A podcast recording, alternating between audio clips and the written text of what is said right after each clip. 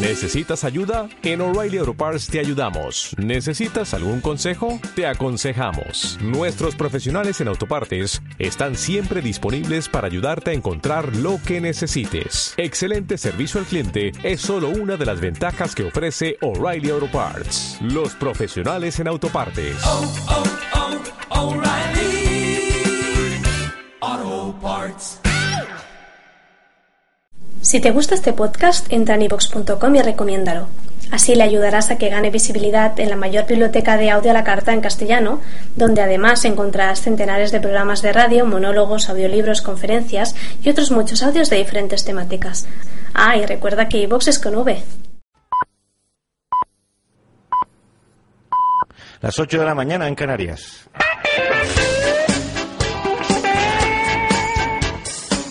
Tiempos modernos. Un programa de Canarias Ahora Radio para conocer mejor los tiempos que vivimos y vivirlos mejor.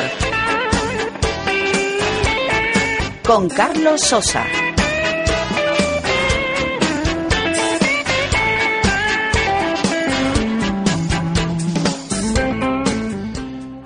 Un purito, Mariano.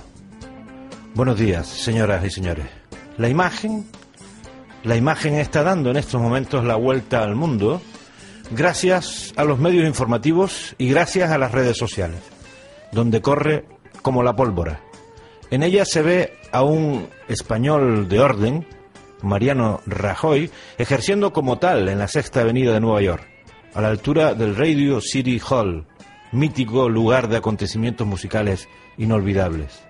Rodeado de colaboradores y de guardaespaldas, el presidente español aparenta estar relajado, satisfecho sa- tras su deposición en el Wall Street Journal, el influyente periódico económico conservador por más señas, donde fue recibido por unos periodistas, ni siquiera por su cúpula editorial.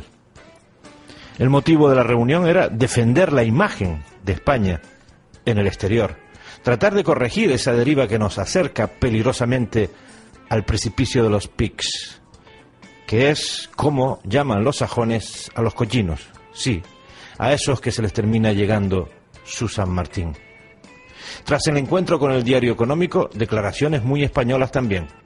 Esos que se manifiestan en la calle no son la mayoría, la mayoría silenciosa se queda en casa sacando el país adelante, dijo Mariano. Y dicho esto, se encendió un purito y se echó a la calle a disfrutar del buen tiempo neoyorquino y a transmitir al mundo la imagen que el mundo ya tiene de él.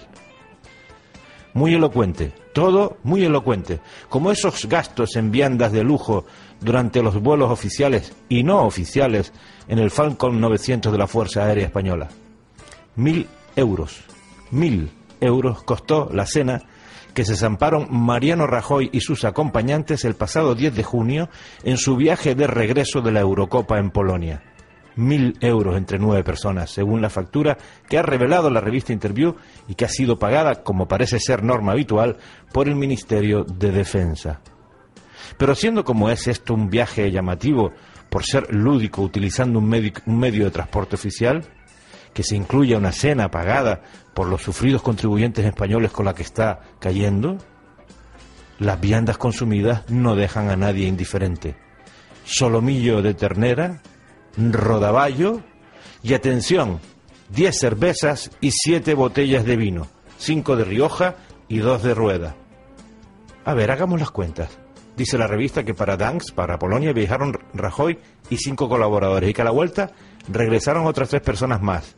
Ya nos contarán quiénes fueron. La cosa se puso en más de 100 euros el cubierto, que mira que tienen saque los acompañantes del presidente, porque al bebercio relatado hay que sumar las botellas de whisky, los tragos de ginebra y de vodka, a los que al parecer está acostumbrado, muy acostumbrado el séquito presidencial. Con Rajoy a la cabeza, que se suele tomar un cardú para ir relajadito en el avión. Las crónicas no hablan que se haya despachado salmón, al menos en este viaje del Falcón, ni que se haya encendido un purito, como el de ayer en Nueva York. Tiempos modernos. Con Carlos Sosa.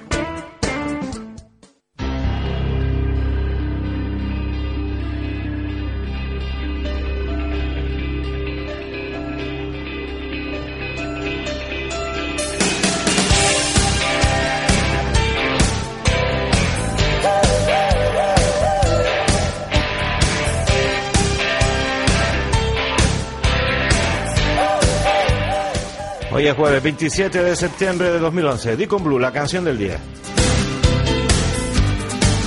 Como cada día la pondremos enterita para todos ustedes a las 9 y 25.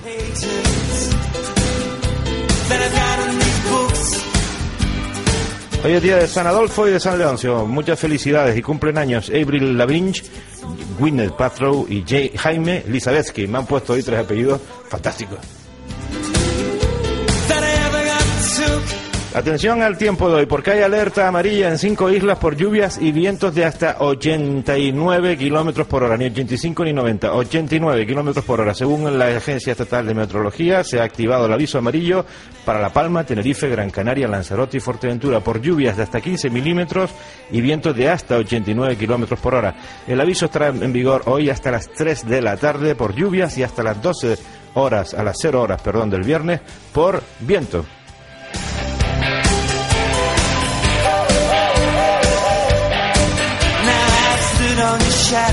Hoy se celebra el Día Mundial del Turismo en Maspaloma, un acontecimiento Maspaloma más, un acontecimiento que coloca a la isla de Gran Canaria en el centro del mundo. Y perdón por la grandilocuencia, pero es así. Hoy hablaremos del Día Mundial del Turismo con el alcalde de San Bartolomé de Tirajana, Marco Aurelio Pérez, que está que no cabe en su camisa. A la isla se trasladan hoy los príncipes, el ministro Soria, la cúpula de la Organización Mundial del Turismo y muchas más autoridades, suplidos y adheridos. Y también se traslada hoy a la isla de Gran Canaria el presidente de Irán, Mahmoud Ahmadinejad. Que no viene a eso, que no viene al Día Mundial del Turismo, viene a que le pongamos gasolina a su avión presidencial para continuar rumbo a su país. Qué paradoja, ¿no? Un jeque petrolero pidiéndonos gasofa y esos pozos petrolíferos junto a Lanzarote y Fuerteventura esperando a que Repsol los perfore. ¡Ay!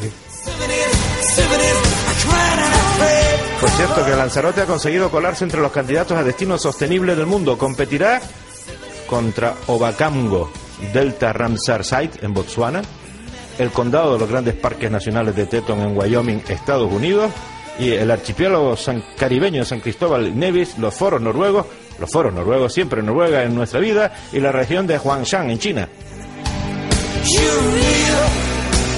Hoy hablaremos de Lanzarote con el portavoz de la Fundación César Manrique, la semana en que se celebra el vigésimo aniversario de la muerte del artista. Y hablaremos de las cargas policiales de estos días en Madrid, particularmente las del pasado día 25. Porque vamos a tener con nosotros a un portavoz del Sindicato Unificado de la Policía en Canarias. A ver qué nos dice. Nuestro invitado del día será hoy Fernando Ríos, comisionado del Gobierno canario para el autogobierno y las reformas institucionales. ¿A qué no saben de qué vamos a hablar con él? Pues sí, de independencia, claro que vamos a hablar de independencia. No hay que tenerle miedo ni a las palabras ni a la democracia. Ya saben que pueden contactar con nosotros para cualquier tipo de asunto en tiempos modernos arroba canariasahoraradio.com o en nuestra cuenta en Twitter arroba ahora radio. Esto es Tiempos Modernos, la revista, la primera revista de Canarias Ahora Radio. En el control técnico, como cada día, May Walida Ojeda. En redacción y producción, Talía Rodríguez y Miriam Suárez. Muchas gracias por estar ahí, por acompañarnos. Enseguida estamos ya, cuando son las 8 y 9 minutos, con nuestro primer boletín informativo de la mañana.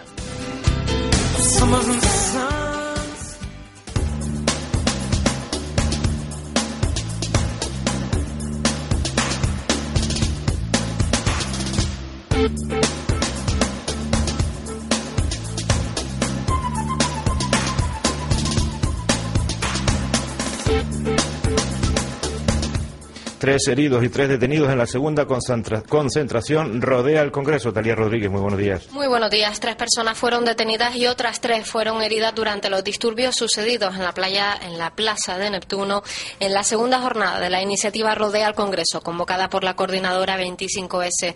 Al parecer, pasadas las doce y media de la noche, todavía quedaba algún grupo de manifestantes que estaba provocando algunos disturbios y quemando algunos contenedores. La delegación de gobierno cifra en 2.500 a los participantes en la concentración frustración. Canarias pide explicaciones al Estado sobre la revisión del descuento de transporte.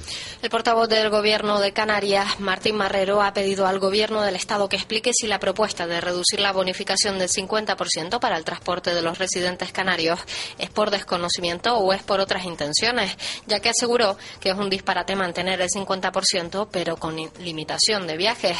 Afirmó que eso solo se puede, solo puede, se le puede ocurrir a alguien que desconoce la realidad canaria o que conociéndola tiene otras intenciones. Un esperpento legal dificulta la contratación de residentes. Los grupos parlamentarios han pedido por unanimidad al Gobierno central que acabe con lo que la presidenta del Grupo Socialista, Dolores Padrón, ha calificado de un esperpento legal que permita a los empresarios contratar a trabajadores no comunitarios antes que a canarios en paro.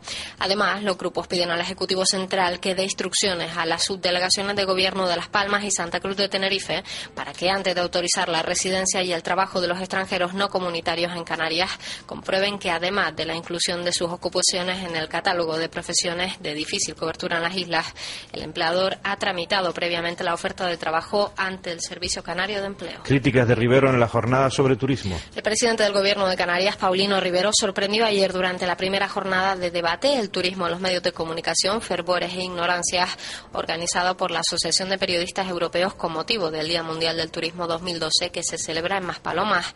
El presidente canario atacó durante su discurso inaugural a las políticas del Estado, que aseguró chocan frontalmente con el desarrollo del turismo en las islas.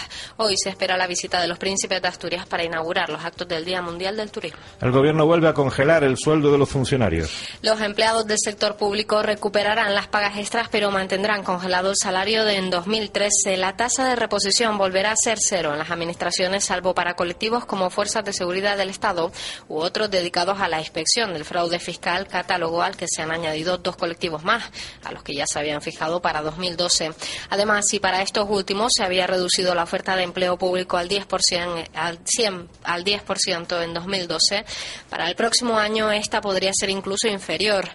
Eh, según decida cada organismo, pasando ese 10% a ser un límite máximo. Canarias tiene la tercera cesta de la compra más cara de España. Las Palmas de Gran Canaria es la tercera ciudad de España con la cesta de la compra más cara, según datos de la Organización de Consumidores y Usuarios, que presentó ayer un estudio para ahorrar mil euros a la hora de llenar el carrito en el supermercado gracias a la comparación de precios.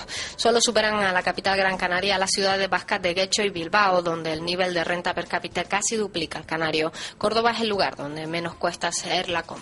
Vamos con la primera llamada del día cuando son las 8 y 13 minutos en Canarias. La primera llamada del día está patrocinada por Boulevard Faro.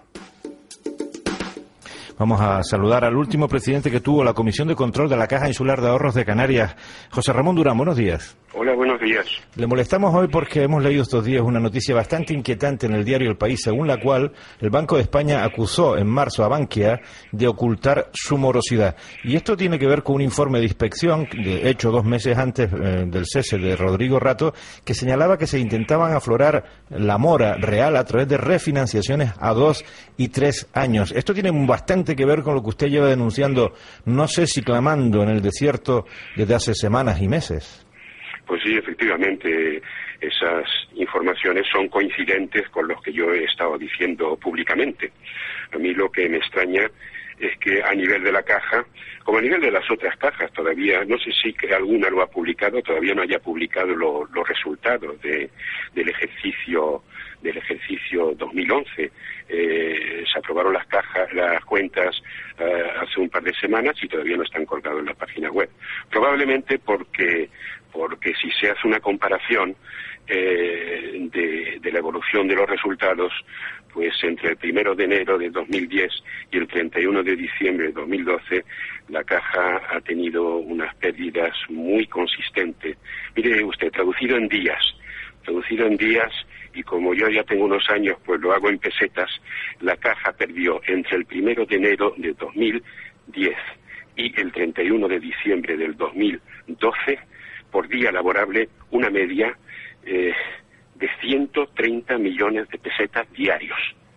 ¿Me ha oído usted bien? Sí, sí. Perdió una media de 130 millones de pesetas diarias. Una pequeña caja como la caja de ahorro, con lo cual se ha despatrimonializado y, eh, pues mire, pues le queda lo que le queda. Le queda eh, el 5%, uno, según los medios de comunicación, porque como el balance todavía no lo he podido ver, le queda el 5%. Eso a nivel de la caja, pero a nivel del grupo, a nivel del grupo, al, 30 al primero de enero del 2010, eh, entre, entre el primero de enero del 2009 y primero de enero del 2010, el grupo de cajas perdió 7.500 millones de euros. Perdió 7.500 constatados, 7.500 millones de euros, que venía a ser el 50%. Es decir, que antes que entrara eh, la caja en el grupo y antes que se, se formara el SIP, las cajas habían perdido ya el 50% de, de su patrimonio y eh, a pesar de haber perdido 7.500 millones de euros por una argucia contable, esos 7.500 millones de euros no se hicieron públicos como pérdidas, sino que se declararon beneficios, digo bien beneficios, en diciembre del 2010 por 340 millones de pesetas. Esto yo ya no sé si de risa, eh, toman a la gente por tonto. Sin embargo, señor Durán, sin embargo, en la última Asamblea General de la Caja que se celebró recientemente, este cataclismo eh, financiero no se reflejó, ni mucho menos. Quiero Bueno, decir es que que- parecía bastante todo bastante tranquilo. ¿Qué está pasando para que esten- estemos ante un, un- un verdadero agujero financiero, un agujero contable mm, que yo creo que debería tener hasta re- alguna responsabilidad de tipo penal y no pasa nada? Mire usted, primero le voy a decir a nivel de los medios de comunicación, siendo usted un poco la excepción, a me da la impresión que hay un bloqueo informativo. Yo le hacía una pregunta en público al prestigioso periodista Javier Valenzuela y me sorprendió, yo pensé que iba, que iba a echar balones fuera, me, me sorprendió su respuesta. Estamos fuera de España eh, en un foro donde había diplomáticos, economistas, catedráticos, etcétera, etcétera, y le dije, a mí me da la impresión que mm, los medios de comunicación, a pesar de todo lo que están diciendo, mm, están en cierta medida autocensurándose. ¿Y ¿Cuál fue mi, mi, mi sorpresa cuando mm, mm, afirmó que efectivamente había una censura? Y todo esto, bueno, pues se sale de una forma o de otra, pero ni siquiera en los, en los- en los medios económicos. Y lo que estoy diciendo es público ahora, no, no es de mi cosecha. Estos datos no son, no son de mi cosecha. Esto se puede consultar con, mucho- con mucha facilidad y, saber lo que ocurre. Bien, ¿qué es lo que pasa en la caja? Bueno, la impresión de lo que pasa en la caja es lo que pasa en el país. A pesar de unos cuantos miles de personas se manifiesten en Madrid o en otras ciudades españolas para, para, para manifestar, y valga la redundancia, su, su descontento, da la impresión mm, que el país está anestesiado.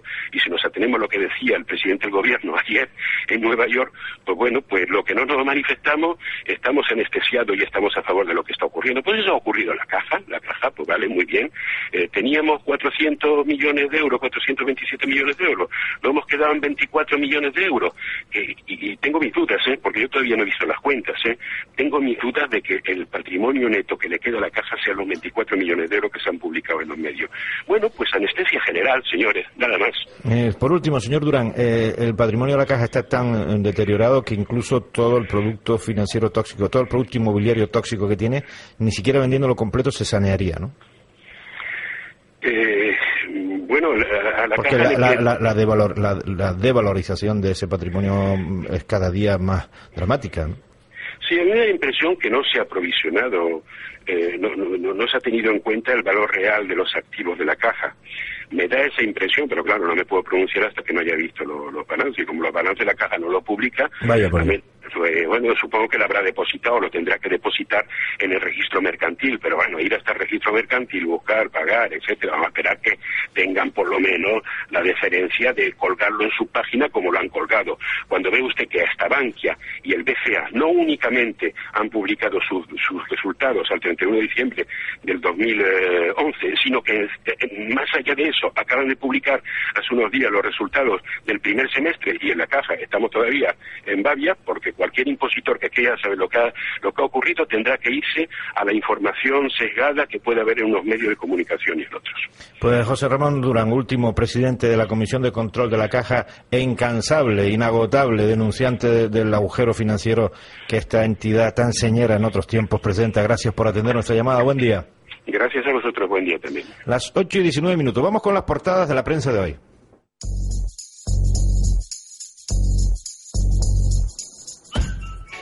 Los mejores comercios y las firmas más importantes en el área comercial Boulevard El Faro.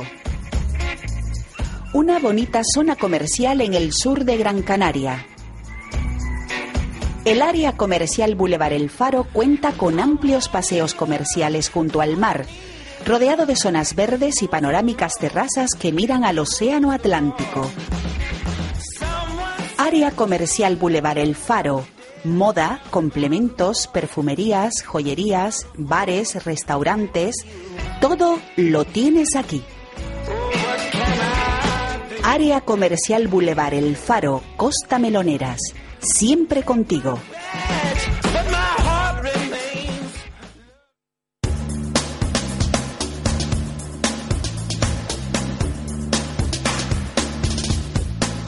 Antes de ir a las portadas del día, vamos a saludar a la gente Gerardo en el Centro de Control de Tráfico de Las Palmas de Gran Canaria. Gente Gerardo, buenos días. Hola, buenos días. ¿Alguna incidencia hoy en el tráfico en Las Palmas de Gran Canaria? Eh, ahora mismo tenemos un vehículo averiado en la autovía marítima a la espera de que lo retire la grúa a la altura de la calle Munguía, dirección Puerto. Está reteniendo la autovía más de lo normal hasta ahora. Y las demás zonas de la ciudad, pues tenemos un poquito de tráfico todavía en los túneles Ulorengo desde el norte hacia las Carabaneras. Y en la zona alta, lo- la más incidencia que tenemos es la entrada de la universidad, que nos colapsa la Gran Canaria 3 a la altura del Lomo Blanco. Pero eso es un mal, eso es un mal endémico, eso lo tenemos todos los días cuando hay curso, ¿no? Sí, eso desde que empieza el curso escolar ya no, no para hasta que le dé las vacaciones. Entonces, eso no hay otra cosa allá Eh, arriba. Porque el, no hay acci- opción. el accidente de la avenida marítima, ¿a qué, a qué altura es, señor Gerardo? No, es un vehículo averiado, un vehículo Ah, averiado a la altura de, de la calle Munguía, llegando al Parque San Telmo, en el carril Sí. de la derecha, lo que tranca bastante el tráfico hacia atrás y llega casi hasta los juzgados, lo que también obstaculiza la salida del Polino de San Cristóbal y todas esas zonas por ahí. Pues nada, gente Gerardo, muchas gracias por acercarnos a la información del tráfico. Buen día. Adiós, buenos días. Las 8 y 21. Canarias ahora abre hoy su edición con el asunto de los descuentos. Canarias pide al Estado que explique la revisión del descuento del 50% tras el anuncio de la ministra Pastor. Miles de personas vuelven a concentrarse ante el Congreso. Es la noticia que abre un bloque en el que se incluye también una pieza sobre eh, la intervención policial. Que soy compañero, se titula eh, esta pieza. Eh, el resto de noticias de Canarias ahora ya viene sobre eh, César Manrique, aquella voz que añoramos, y un esperpento legal dificulta la contratación de residentes canarios. En el día vemos congelan por tercer año el sueldo a los funcionarios. Canarias, una de las tres autonomías con la cesta de la compra más cara. La Orotava inmoviliza un rebaño de cabras por constituir un riesgo para la salud pública. Y la fotografía sin noticias de las becas del gobierno canario. Canarias 7 a cuatro columnas. Rivero eleva dos quejas a Europa por el petróleo. Por el petróleo. La vía elegida lleva al Tribunal de Justicia. Motivo, argumenta que España vulneró normas europeas. La fotografía de portada del diario Canarias 7 es para Rosa Mora, que espera a los príncipes en el municipio gomero de Vallehermoso. Será una de las elegidas para contarle a los monarcas, perdón, a los príncipes la tragedia sufrida en la isla de La Gomera con el incendio. Pastor esconde los cambios en la ayuda al transporte. Dice también Canarias 7 que la ministra se niega a adelantar el recorte mientras se confirma la congelación del sueldo a los funcionarios. Y por último, Bravo de Laguna rechaza el intervencionismo en torno al turismo. Diario de avisos recogen los parricidas de Vistabella eran conscientes del crimen. En sucesos continúa el secuestro del empresario tinerfeño. En La Palma, vía libre a la planta hotelera en los campos de golf. Y en Santa Cruz, el PSOE exige a dos ediles que abandonen ya el consistorio. La opinión de Tenerife. España prohíbe al presidente de Irán una visita oficial a Canarias. No es cierto que la visita fuera oficial, era privada. Amanideyar realiza hoy una escala en el vuelo entre Nueva York y Teherán. Eh, la fotografía de portada es para el puerto de Santa Cruz de Tenerife y el atraque de un crucero rumbo al amor. La capital tinerfeña fue testigo ayer de la llegada de decenas de solteros buscando pareja. Rajoy congela por tercer año el sueldo de los empleados públicos. En la provincia vemos España prohíbe una visita del presidente de Irán a Gran Canaria. El sueldo de los funcionarios se mantendrá congelado durante 2013. Más Palomas premia la excelencia y Paulino Rivero acusa al Estado de dañar la actividad turística. Rajoy elogia a la mayoría de los españoles que no se manifiesta, dice el periódico La Razón, a todo trapo. El presidente urge a Bruselas a cumplir los acuerdos de junio tras el repunte de la prima de riesgo. El Ejecutivo aprobará que, los funcionarios vuelvan a cobrar la paga extra y unificará los organismos reguladores. El organizador del 25S al gobierno. Yo solo he convocado a amistades y se ve una fotografía de portada de la policía eh, frenando a un manifestante. eh, diputados antisistema, ¿por qué no dimiten? El manifestante no es otro que eh, el diputado de Amayur, Sabino Cuadra. En el mundo vemos más, promete una consulta ilegal a los mercados y los mercados vuelven a castigar a España. El gobierno sin resortes penales porque Zapatero derogó el delito de convocatoria de referéndum. La incertidumbre catalana hunde la bolsa un 4% y empuja hasta 461 puntos la prima de riesgo. Y también vemos Soria exige 644.966 euros a Interligare por un software inservible. Ah, qué bien. El país, la cultura afronta su año más difícil con un recorte del 30%. Instituciones como los Museos del Prado o el Reina Sofía y el Teatro Real acumulan un tijeretazo superior al 65% desde 2009. La fotografía de portada es para Rajoy pasea- paseando junto al Radio City Hall de Nueva York. Rajoy elogia Nueva York a los españoles que no se manifiestan, dice el pie. Interior alaba a la policía pese a sus excesos en la estación de Atocha. Es la noticia más cercana a esta fotografía. Y por último, los mercados castigan a España por las dudas sobre el rescate y Cataluña, dice el país.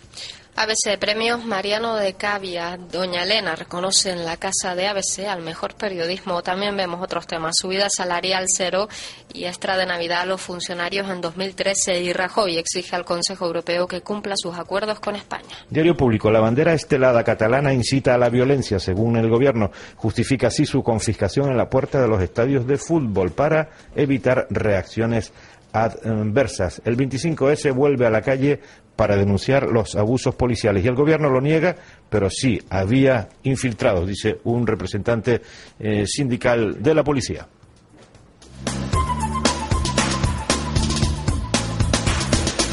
Son las 8 y 27. Vamos con nuestra sección Dime cómo lo ves.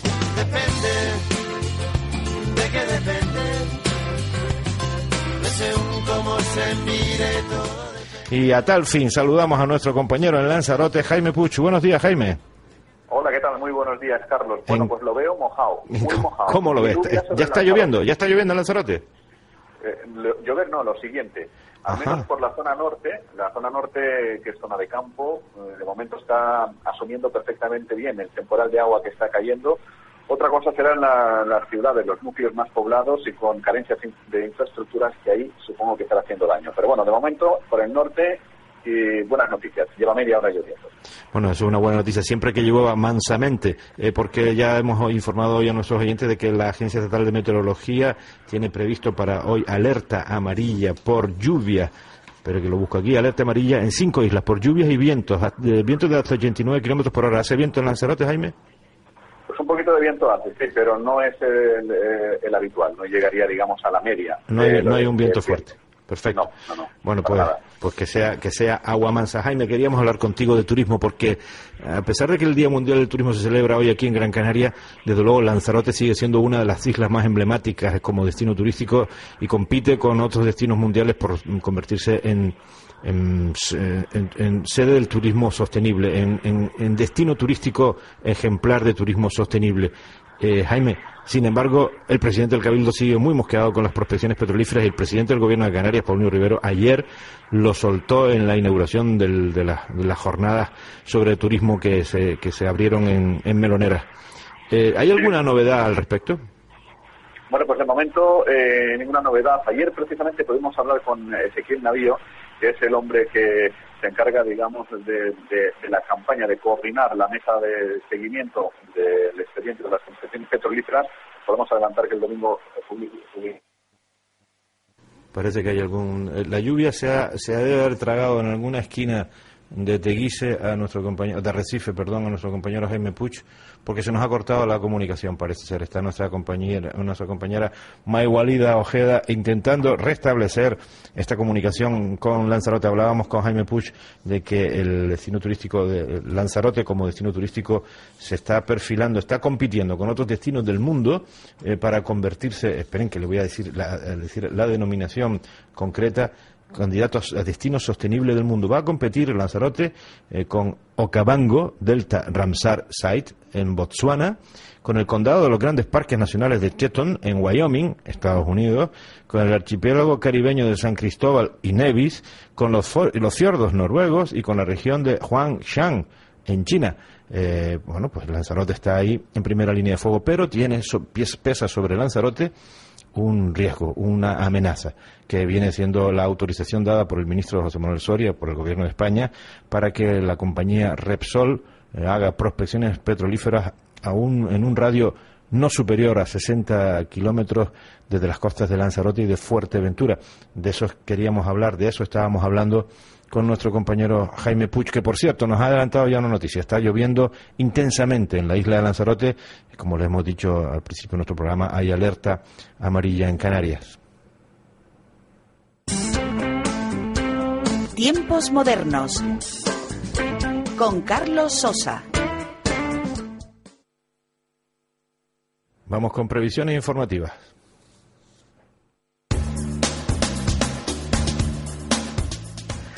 El consejero de Presidencia, Justicia e Igualdad del Gobierno de Canarias, Hernández Espínola, mantendrá hoy una entrevista con el presidente del Consejo General del, Poder Judicial, Gonzalo Moliner. Eh, va a abordar diversos asuntos relacionados con la justicia en Canarias. Ya saben que el sector de la justicia está en pie de guerra por diversos recortes y por lo que consideran invasión de sus competencias por parte del Ministerio de Justicia. El diputado José Segura, a nuestra rueda de prensa se acaba de cancelar. Disculpen ustedes, el Comité de Empresa del Hospital Universitario de Canarias va a informar de nuevos recortes salariales y asistenciales en este hospital. Se están cerrando plantas peligrosamente, plantas peligrosamente en los hospitales de Canarias.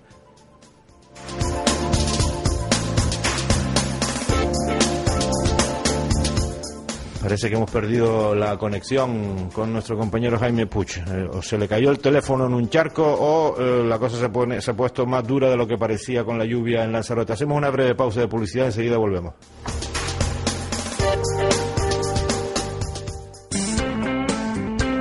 Tiempos modernos.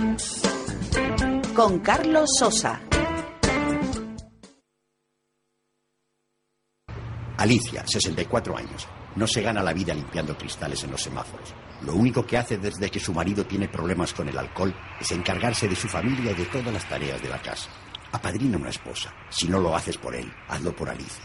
Irichen, más de 20 años devolviendo la vida a los drogodependientes y a los que les rodean. Tiempos modernos. Con Carlos Sosa. Ya está con nosotros Jaime Pucho. Jaime, recuperamos la conexión. ¿Qué te pasó? Sí, la recuperamos, pero de muy mala manera. Eh, oigo el retorno, bueno, es prácticamente inaudible, porque hay un ruido ensordecedor aquí con el, con la lluvia. de agua que está cayendo. Pues entonces estaremos muy atentos a todo lo que ocurre. ¿Puedes hablar o si quieres eh, lo dejamos para eh, otra ocasión?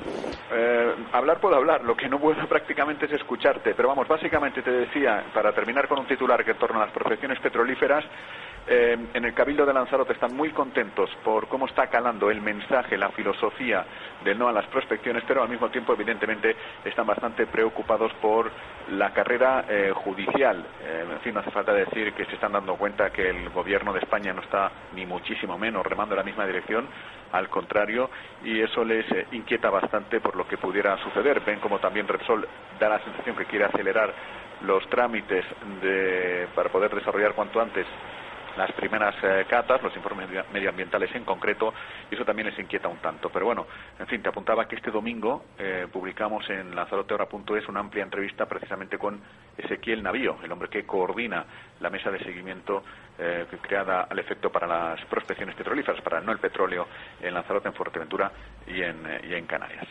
Leemos también en, en Lanzarote ahora, el periódico que dirige nuestro compañero Jaime Puch, que los nombramientos de los, de los concejales por parte de, de, Cándido Reguera, exalcalde de Arrecife, vuelve a ser otra chapuza. ¿Qué pasó con esto, Jaime? Bueno, pues sí, aquí eh, acaba de caer un trueno espectacular, no sé si... Caramba, caramba, caramba, la que está cayendo en Lanzarote. ahora Lo estamos dando en directo. Se pone esto muy serio, ¿no? Sí, te decía que en Arrecife, en el Ayuntamiento de Arrecife, el caos administrativo, Carlos, ha de ser total. Eh, fíjate que a principio de esta legislatura no se dio validez a ninguno de los cargos nombrados, las delegaciones de área, concejalías, etcétera, tan solo la del alcalde y la del teniente de alcalde. Y hemos sabido ayer mismo, justamente a través de un pleno, que se ha dejado caducar un expediente sancionador a la empresa Urbaser por el simple hecho, aparentemente simple, de que un técnico se puso de baja médica y no pudo culminar el expediente. Creo que tienen bastante trabajo que hacer, sobre todo Manuel Fajardo Feo, que es un hombre bueno, pues muy pragmático, viene de, la, de la administración, está muy acostumbrado a lidiar con asuntos eh, que tienen que ver con la burocracia. Creo que tiene muchísimo trabajo a nivel interno para organizar ese ayuntamiento. Ya te digo, estos dos detalles, ni un nombramiento válido de los concejales a principio de legislatura, con Cándido Reguera como alcalde, y ahora solamente por el hecho de que un técnico se pone de baja, no se puede culminar un expediente sancionador además de muchísimo dinero, propuesta la multa de mucho dinero a la empresa Urbaser. Pues toda esta información y mucho más tienen nuestros oyentes disponibles en lanzaroteahora.com, el periódico que dirige nuestro compañero Jaime Puch, al que agradecemos mucho que el esfuerzo que ha tenido que hacer para entenderse con nosotros en esta mañana de fuerte lluvia con aparato eléctrico en la isla de Lanzarote. Gracias Jaime, un abrazo. Un saludo, eh, buenos días. Tiempos modernos con Carlos Sosa. No nos movemos de la isla de Lanzarote porque vamos a saludar al presidente de la Cámara de Comercio en esa isla, José Torres. Señor Torres, buenos días. Muchas gracias por atender nuestra llamada. Ha participado usted estos días en, un encuentro reciente de las cámaras de comercio de España, celebrado eh, con el secretario de Estado de Comercio, García Legaz, en Madrid, y vienen ustedes con buenas noticias. Dicen que el señor García Legaz les ha dicho que las cámaras serán la palanca de las políticas públicas para la recuperación económica. Hay nueva ley de cámaras que va a ver la luz a finales de año. Eh, ¿Cómo valoran ustedes esta nueva ley de cámaras y lo que le están costando, contando las eh, autoridades, las nuevas autoridades comerciales españolas? Bueno, yo creo que más que una buena noticia, yo creo que es un ejercicio de responsabilidad y ejercicio de responsabilidad porque las cámaras de comercio son corporaciones de derecho público y son las marcas que a nivel mundial representan al sector empresarial. Por lo tanto, el gobierno lo único que ha hecho es pues reestructurar una ley que la tiene que tener terminada en diciembre para que las cámaras podamos hacer muchas más funciones de las que teníamos con otro sistema de financiación, pero en este caso la marca Cámara, la marca España es lo que quieren potenciar y quieren utilizar a las cámaras de comercio como una herramienta clave para esto. Eh, pero ahora la nueva ley nacional, la nueva ley básica, la tendrá que adaptar a Canarias, el, gobierno de Canarias. Bueno, afortunadamente la relación que se lleva con el gobierno de Canarias como órgano tutelante directo es buena y ahora evidentemente tendrán que adaptar la ley nacional a la ley canaria y bueno, y entiendo que la comunidad autónoma también aprovechará para eh, centrar en estas corporaciones de derecho público pues algunas otras o algunos otros servicios que en este caso ya, ya venimos dando, reforzarlos sobre todo para la creación de pymes porque el gobierno entiende, el gobierno central entiende que para la apertura de, de comercios de pymes deben ser las cámaras a través de sus ventanillas únicas las que canalicen esta celeridad independientemente después de la relación administrativa. Eso le iba a preguntar. Eso le iba a preguntar. ¿Se van a convertir las cámaras de comercio en el órgano que va a aglutinar toda esa playa de, permisos que hay que pedir en todas las administraciones públicas a través de una ventanilla única? ¿Van a recaudar ustedes fondos para su financiación a través de esta de esta nueva de, esta nueva responsabilidad administrativa que le que les impone el ministerio? El gobierno central ha entendido que no se puede estar eh, meses para abrir un simple negocio, vamos, sencillo, y por lo tanto quiere centrar en las cámaras de comercio a través de estas ventanillas este ejercicio y después ya las partes técnicas pues nos las entenderemos nosotros las cámaras con las administraciones, pero en este caso el emprendedor o la persona que quiere montar una empresa se dirigirá a una ventanilla única y desde ahí saldrá con su empresa creada debajo del brazo. Y esa es la idea principal de las ventanillas y así debe ser y el gobierno central la va a reforzar tenemos que evitar toda esta maraña burocrática que impide que un emprendedor eh, caiga en el desánimo, o sea que por, por toda esta maraña. Por tanto, el gobierno así lo ve y, la reforzará. El sistema, el marco de financiación en el que nos movemos, va a haber ahora una serie de encomiendas que pueden algunas tener eh, ficha económica para poder dar el servicio en nombre del gobierno y también las cámaras, pues al desaparecer la cuota obligatoria, pues tendrá que cobrar por los servicios, por determinados servicios que en este caso pues, pues se tengan que prestar. Señor Torres, por último, eso de cara al interior y de cara al exterior, la promoción comercial exterior de la isla de Lanzarote, en el caso concreto de que usted habla, se van a coordinar con las distintas cámaras de todas las islas. Cada cámara va a tener autonomía para la promoción exterior. ¿Cómo, cómo va a quedar este, este esta, esta faceta de las funciones de las cámaras de comercio? gobierno lo dejó muy claro antes de ayer en, en Madrid. De hecho, el órgano que tenemos nacional nosotros como cámaras, que se llama Consejo Superior, pasa a denominarse Cámaras de Comercio de España. El gobierno ya no va a permitir que estemos saliendo fuera de España, cada uno por su lado, sin el nombre que, nos interesa como país y por lo tanto nos va a obligar a, coordinarnos y, poder eh, vamos sentar una, una posición de marca fuera de lo que es el territorio español y yo creo que esto eh, quien no lo entendió lo va a tener que entender porque estamos perdiendo fuelle por, por aparecer en determinados países cada uno por su lado. Pues José Torres, presidente de la Cámara de Comercio de Lanzarote, gracias por atender nuestra llamada. ¿Está usted eh, viendo llover? Pues sí, la verdad que, vamos, empezó por, por Alegranza, que siempre se, se dijo que fue granero de, de, de Lanzarote porque era donde primero llovía, y entró por la Graciosa, descargó bastante bien, y después ya entró por la zona de la Jeria, que nos viene bien para recuperar la viña para el año que viene y tener una buena producción. A ver, buen vino, un buen vino. Muchas gracias, señor Torres, buen día. Muy buenos días. Tiempos modernos. Con Carlos Sosa. Faltan 20 minutos para las 9 y rápidamente vamos a saludar a uno de los protagonistas del día, el alcalde de San Bartolomé de Tirajana, Marco Aurelio Pérez. Buenos días, señor Pérez. Muy buenos días. Muchas gracias por atender nuestra llamada. Sabemos que está usted haciendo un, un esfuerzo porque hoy es un día muy apretado para usted. Eh, enhorabuena, en primer lugar, porque los 50 aniversarios de Maspalomas no se podían celebrar mejor, señor Pérez. Que sí que hemos, tenido, yo creo que la, suerte y la remuneración a, un trabajo efectuado que el Día Mundial del Turismo pues se, venga a nuestras islas y se venga pues al sur de, Gran Canaria, a Maspalomas, Costa Canaria. Eh, parece que el señor Rivero ayer eh, pegó el campanazo eh, hablando de petróleo, hablando de petróleo en una jornada del Día Mundial del Turismo que precisamente hablan de turismo y energía sostenible. Bueno, yo creo que mu- muchas veces cada uno destaca de, un discurso, eh, no lo más relevante, sino lo mejor lo, lo más lo más llamativo. Yo, sinceramente, para mí ayer el, el petróleo no era importante para hoy, tampoco es importante el petróleo ni, ni mañana. Para, para mí, como alcalde de un municipio turístico, lo importante es el turismo, el desarrollo del turismo y las posibilidades que, que tenemos aquí en el sur de Gran Canaria de seguir, eh, digamos, trabajando para que esta industria nos siga ayudando a crecer como pueblo. ¿Todo va a ser protocolario, señor Pérez, señor alcalde, o va a haber alguna reunión, digamos, de las que no aparecen en las agendas de los medios informativos que pueda ser decisiva para el futuro turístico del municipio que usted dirige?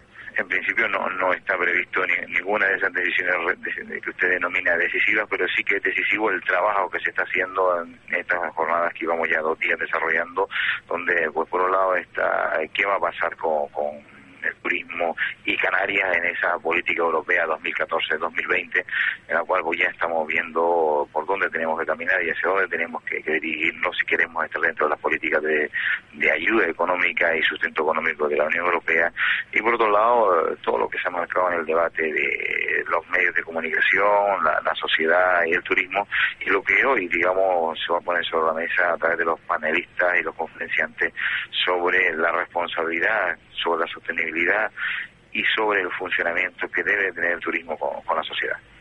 Pues alcalde de San Bartolomé de Tirajana, Marco Aurelio Pérez, enhorabuena, que tenga usted una jornada muy fructífera, porque ustedes tiran mucho de la economía de la isla de Gran Canaria, son muy importantes para todos nosotros. Buen día y mucha suerte. Muchas gracias a ustedes, oyentes. Las 8 y 43 minutos.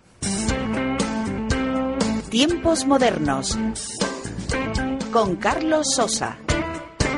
Y cambiamos radicalmente de tema porque vamos a hablar de la polémica que se ha generado en torno a las cargas policiales eh, que efectuó la policía, el Cuerpo Nacional de Policía, en concreto la UIP, la Unidad de Intervención Policial, el pasado día 25 en Madrid, en torno al Congreso de los Diputados, la Plaza de Neptuno e incluso el- la estación de cercanías de Atocha. Vamos a saludar al secretario de Organización Provincial del Sindicato Unificado de Policía en Las Palmas, José Luis Guedes. Señor Guedes, buenos días. Hola, buenos días, don Carlos. En primer lugar, muchas gracias por atender nuestra llamada, porque no es fácil eh, dar la cara por, por el Cuerpo Nacional de Policía del que usted forma parte. Aunque no lo representa en este acto, sí, sí, sí representa usted al Sindicato Unificado de Policía, le queremos pedir eh, la valoración que usted hace de la intervención policial efectuada por sus compañeros el pasado día 25. Hombre, eh, nosotros, desde la perspectiva sindical, entendemos que la actuación ha sido completamente correcta. Se ha actuado frente a un grupo eh, violento, de una extrema violencia, que iban preparados para lo que iban, que era montar el follón y salir en los medios, y la verdad es que, que con su actuación lo, lo consiguieron, ¿no? y la actuación policial pues fue proporcionada a, a la agresión que, sufrieron los policías, ¿no? Eh, pero hubo, vamos a ver, eh, todo arrancó, digámoslo así, por, la, por las crónicas que hemos leído. No estábamos allí, ni, ni, usted ni yo estábamos presentes, por lo tanto nos tenemos que fiar de las versiones que otras personas nos han facilitado. Todo arrancó cuando un grupo violento trató de eh, mover las vallas que habían sido colocadas para proteger el perímetro del Congreso de los Diputados. Eh, y a partir de ahí se produjeron cargas. Pero eh, ¿no hubo algún momento, señor Guedes, en el que sus compañeros de la UIP se excedieron digamos que repartiendo estopa a diestro y siniestro, fueran o no fueran esos grupos incontrolados de las vallas los que actuaban? No, vamos, yo creo que en ningún caso ha sido repartida diestro y siniestro.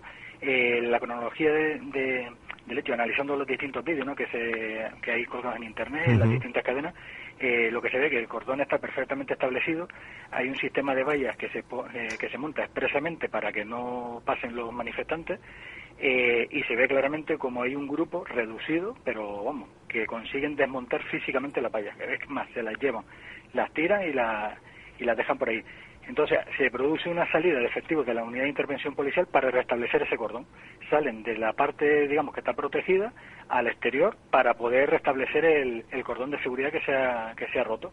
Y en ese momento es cuando se produce la trifulca. Los manifestantes violentos, que siempre hay que decir los violentos, fueron los que empezaron a lanzar eh, todo tipo de objetos, botellas, eh, alguna valla incluso, contra los policías. Y es en ese momento cuando se produce la carga para restablecer otra vez la distancia de seguridad para que se pudiera restablecer el, el, cordón de policía, el cordón de seguridad que se había establecido previamente. ¿no? Uh. Otro de los asuntos que, que, ha destacado la prensa nacional y por supuesto todas las demás, y una de las cosas que más se ha resaltado en Internet, en las redes sociales, es la presencia de agentes infiltrados eh, perdone si el término no es el correcto, infiltrados entre los manifestantes, portaban banderas rojas sin distintivos de ningún partido político y vestían ropa, mm, digamos, eh, encapuchados, iban encapuchados con, con cazadoras con, con, capucha. ¿Esto es normal? ¿Esto es novedoso? ¿Esto eh, se hace habitualmente? Vamos a ver, la, que la policía eh, tenga policías dentro de la manifestación no es anormal, pero para nada. Eh, lo que se trata de controlarlo, eh, tener, digamos, de primera mano a los más violentos controlados. En el momento que se produce un lanzamiento de un objeto contundente o apareciera cualquier arma, los policías que están en, en el interior de la manifestación actuarían y detendrían a esa persona.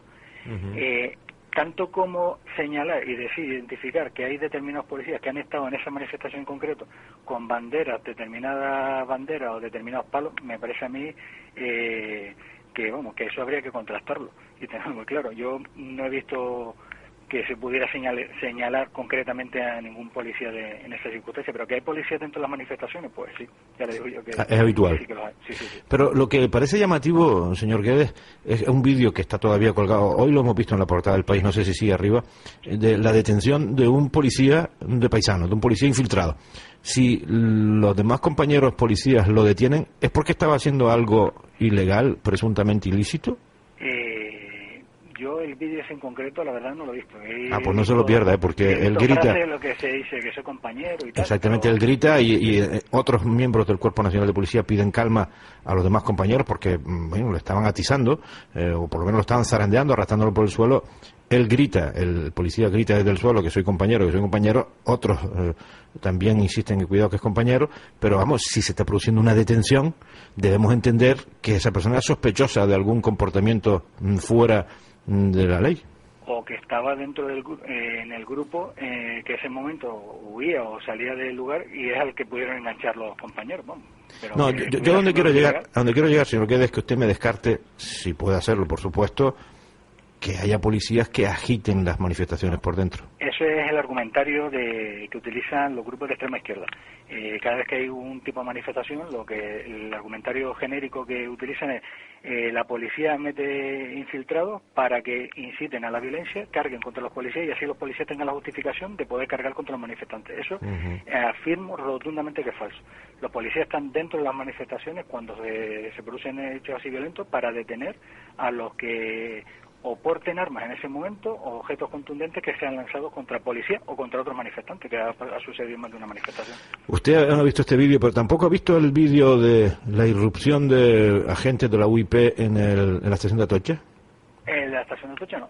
no. Ah, pues He entonces... entrado en los vídeos de, del primer día, de lo de la de la Plaza ¿no? alrededor del Congreso. Ya, porque parece que la, la entrada de, de los agentes persiguiendo a presuntos elementos, en fin, revoltosos en la estación de Atocha fue bastante espectacular también y ha generado algún tipo de crítica incluso dentro de- del Ministerio del Interior.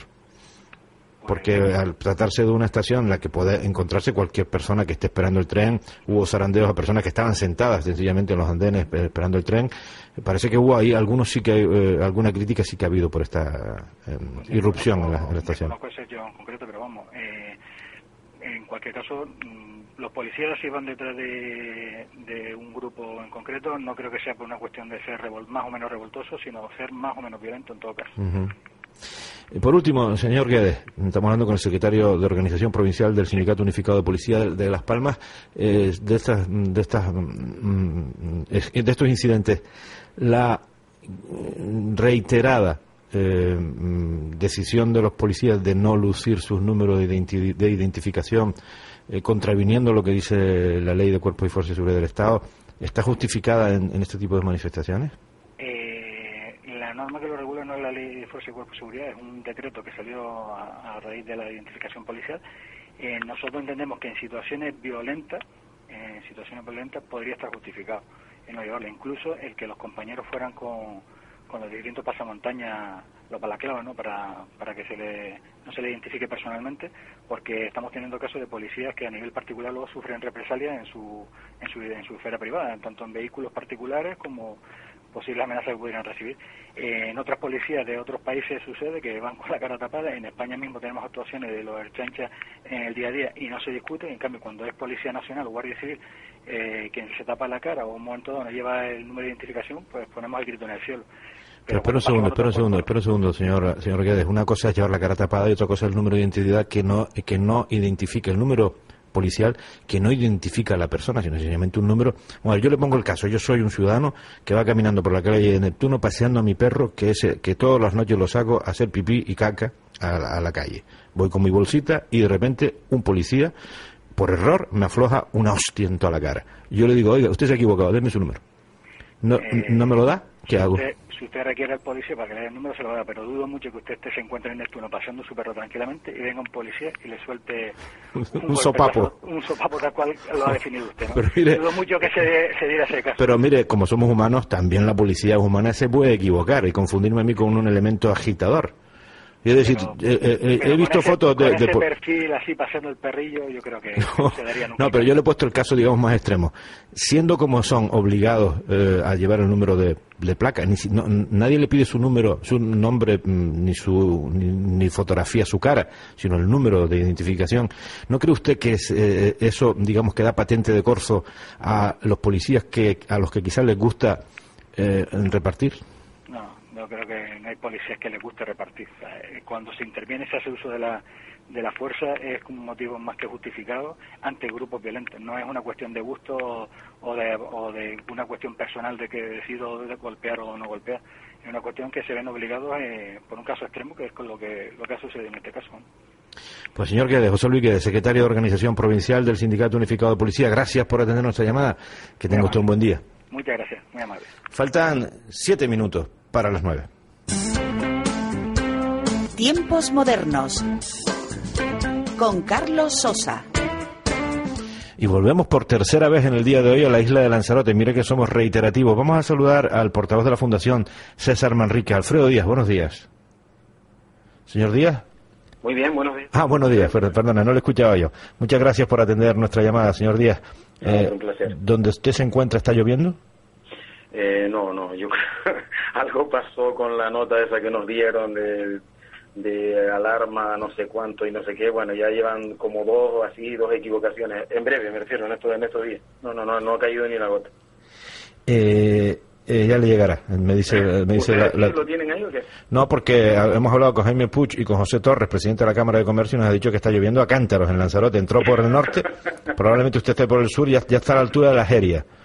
Parece ser que No, además en con, algunas zonas de la isla sí, seguro que sí. Pero además con aparato eléctrico. Efectivamente. señor Díaz, hemos hablado hoy mm, de turismo, hemos hablado mm, de cómo la isla de Lanzarote compite como destino turístico sostenible y justo en la semana en la que se cumple el vigésimo aniversario de la muerte de César Manrique. Eh, ustedes han sido eh, portadores, digamos, eh, mantenedores de la, de la filosofía eh, urbanística, de la filosofía ambientalista de César Manrique, con poca fortuna, ¿verdad?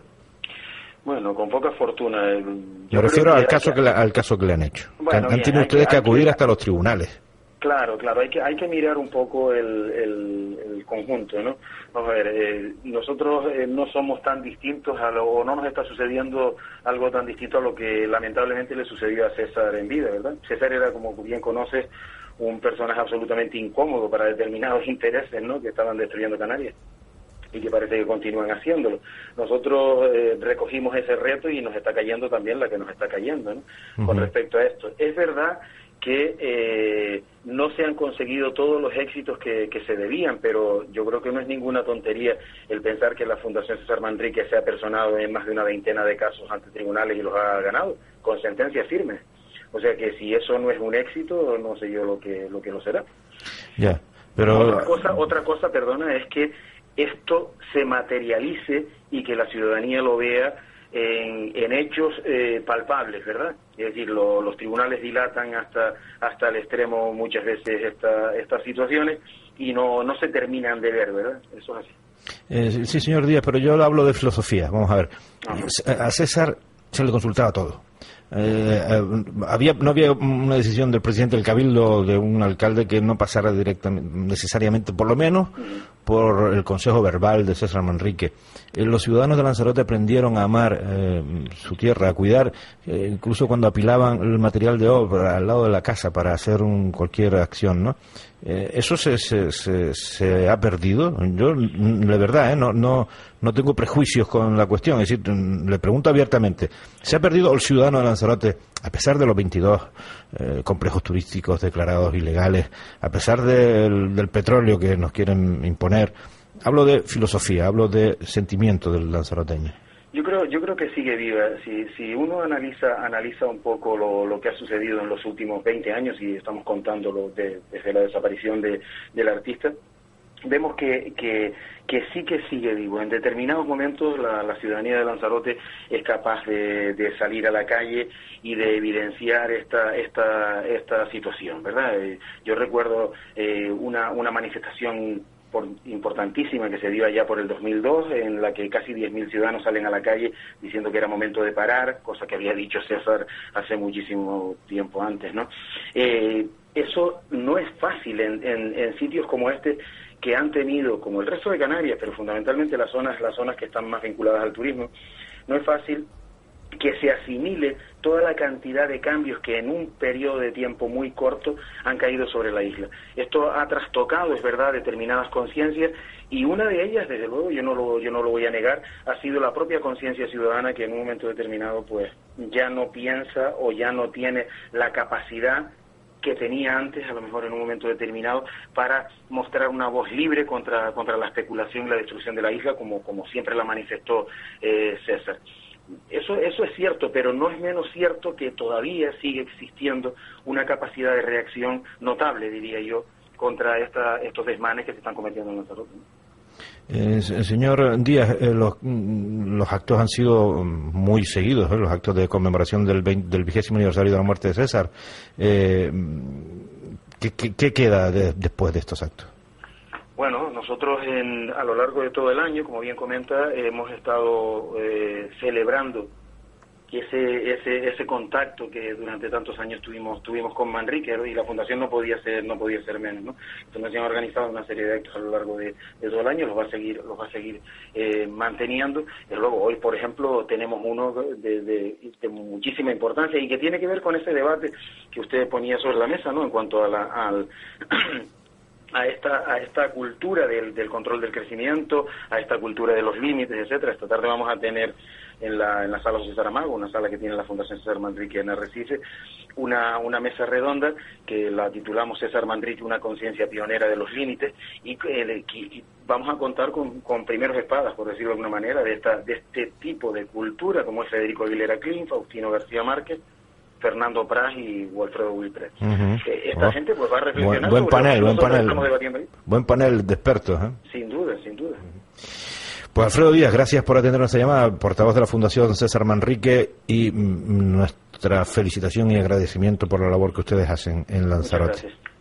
Buen día, y cambiamos mm, de persona, pero no de asunto. Vamos a saludar a la viceconsejera de Sostenibilidad del Gobierno de Canarias, Guasimara Medina. Buenos días. Buenos días. Muchas gracias por atender nuestra llamada.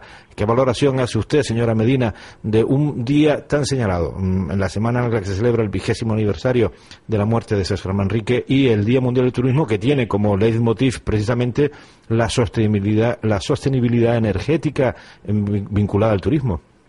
Bueno, pues yo creo que es un día importante, sobre todo si lo enfocamos de esa manera, para reflexionar y para mm, intentar eh, llevar a cabo ese modelo productivo que a todas voces intentamos cambiar. No sé si todos o, solo algunos, pero bueno, creo que es un buen día para, reflexionar acerca de cómo debemos actuar y sobre todo con la herencia que dejó César Manrique, que tenía muy claro cuál era el concepto de, de isla en este caso y, y, qué es lo que quería para la isla de Lanzarote y para el resto del mundo, ¿no? Y la sostenibilidad, por supuesto, que era clave, aunque no se hablara en aquel momento tanto como ahora. Señora Medina, Mm, vaya notición el que vaya titular el que ha dado el presidente del gobierno en esa cumbre turística mundial sobre el petróleo en las islas de Lanzarote y Fuerteventura. Sí, bueno, la verdad que, que una vez más eh, tenemos que ser conscientes de la importancia que tiene, eh, yo insisto, no solo para Canarias, para las costas canarias, sino para cualquier parte del mundo, donde quiera que actuemos eh, las repercusiones que puede tener son pueden ser importantes en la en la otra playa de, de la otra punta del planeta no con lo cual eh, quizás sea importante pues una vez más llamar a, la, a la cordura y que todos los que tengamos responsabilidades públicas y no los que también tengan otro tipo de responsabilidades en el ámbito privado seamos conscientes de qué queremos para el presente de, nuestro territorio y de nuestro de nuestro planeta y qué queremos para el futuro inmediato. Eh, eh, su, su viceconsejería también es noticia por la presentación de Fernandito, el niño estrella. ¿En qué consiste esta iniciativa, señora Medina? Sí, Fernandito y el Niño de las Estrellas, bueno, es una iniciativa que arrancó hace ya pues algunos años en el municipio de Artenara, que por cierto es uno de los municipios más interesantes para observar las estrellas de la isla de Gran Canaria. Y que usted conoce muy bien, fue alcaldesa de, de ese municipio. Que yo conozco un poco, un poco mucho. Eh, bueno, pues mm, se nos ocurrió la, la idea de montar un observatorio ¿no? en la zona de Acusa, una zona que eh, intuíamos que era interesante y que luego comprobamos que efectivamente, pues, por la gente que entiende del asunto, pues era el mejor lugar para ubicar ese, ese centro. Y, y a raíz de ahí pues surgió esta historia, esta idea con Pilar Ramos, hermana del malogrado José Antonio Ramos, eh, José Montelongo, eh, su marido, y bueno, y otros colegas más que, que, que se juntaron y montaron este audiovisual que bueno, que lanzamos eh, este pasado martes en el Museo Elder, un sitio inmejorable para hacerlo, y que, que comienza ahí a ver la luz un poco, ¿no? Todavía no tienen financiación para, para publicar, ellos pretenden de alguna manera editar ese audiovisual y poder hacerlo circular por, por los colegios de las islas a nivel regional y demás. En cualquier caso tiene un contenido educativo muy interesante y hablamos de los cielos de Canarias, de la calidad de los cielos, de lo importante que es Mm, mantener nuestra atmósfera limpia y en definitiva un poco que los niños también miren hacia arriba, ¿no? que no solo crean que el medio ambiente es lo que nos rodea hasta donde llega nuestra cabeza, sino que también los cielos forman parte del mismo. ¿Qué días son los mejores para ir a Artenar a, Acusa, a Acusa a ver eh, las estrellas, señora Medina? Pues eh, aunque parezca extraño, por lo que yo tengo entendido en invierno. En invierno los cielos son mucho más, más limpios mucho más limpia, la contaminación lumínica apenas eh, apenas llega ¿no? del resto de, la isla y además en ese barrio sí que logramos en su día eh, empezar a montar toda la, iluminación de manera que no, que no contaminara y espero que eso siga siendo una realidad en el resto de Canarias y, y en, muchas zonas para que esas zonas que son importantes y que son buenos lugares para observar las estrellas puedan desarrollarlo, ¿no? Porque también esto forma parte de la sostenibilidad, por supuesto, de ese turismo alternativo del que siempre hablamos y parece que nunca termina de arrancar porque todavía no nos lo creemos y, y todo influye si, si queremos diversificar nuestra oferta turística, que podemos hacerlo porque tenemos medios para ello, tenemos muchísimas excelencias. Pues Guasimara Medina, viceconsejera de Sostenibilidad del Gobierno de Canarias, gracias. ¿Va, usted al, al Día Mundial de Turismo? Estoy hoy en Madrid y regreso hoy porque tuvimos ayer una reunión del, del Comité MAP de la UNESCO para las reservas de la biosfera. Y bueno, hay cosillas más o menos interesantes que a ver si podemos empezar a, a lanzar en Canarias con esa red a nivel regional de reservas de biosfera. Y es otra herramienta clave y fundamental para dinamizar las zonas de, medianía, de cumbres y, y, todos los espacios naturales protegidos que tenemos en Canarias, que son muchos. Con lo cual, eh, bueno, no voy a poder estar físicamente, pero estaré en el sentimiento. Muchas gracias por atendernos. Guasimara Medina, buen día. Gracias a ustedes, buen día. Las nueve y cinco minutos. Ya está aquí nuestro invitado del día. Hoy ah, vamos a producir un cambio en lo que es habitual. La entrevista será ahora, dentro de unos minutos, y no a las nueve y media. Nuestro invitado del día es Fernando Ríos Rull, eh, que es comisionado del Gobierno Canario para el autogobierno y las reformas institucionales. De momento les dejo con la canción del día. Deacon Blue, Real Gone Kids.